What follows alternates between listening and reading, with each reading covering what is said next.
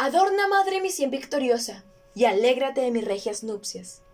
Porque si Febo existe, más funesto que el de Helena será el matrimonio que contrae conmigo Agamenón, el rey de los aqueos. Yo lo mataré y devastaré su palacio, pagándome así por lo que me debe, por haber dado muerte a mi padre y a mis hermanos. Morirán los victoriosos apenas embarquen, no por defender a su país. No verán a sus hijos y no serán vestidos por las manos de sus esposas, sino ya serán en país extranjero. Sus mujeres morirán viudas, otras perderán a sus hijos. Los troyanos, en cambio, dieron la vida por su patria, que es la más pura gloria. Y los muertos fueron llevados a sus casas por sus amigos, y cubríalos después una capa de tierra natal, y vestíanlos las manos de sus parientes. El hombre prudente debe evitar la guerra.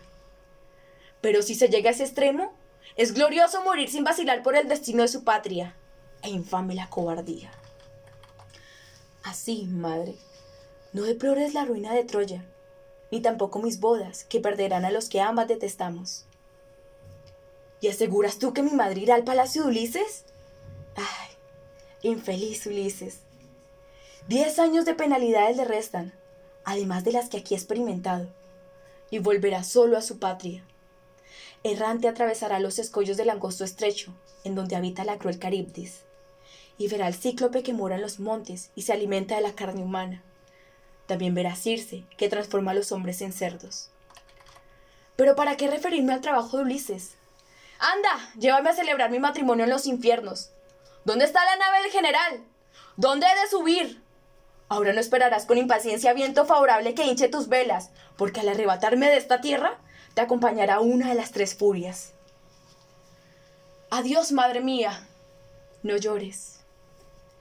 Oh, querida patria, y vosotros, hermanos que guarda la tierra, hijos todos de un mismo padre.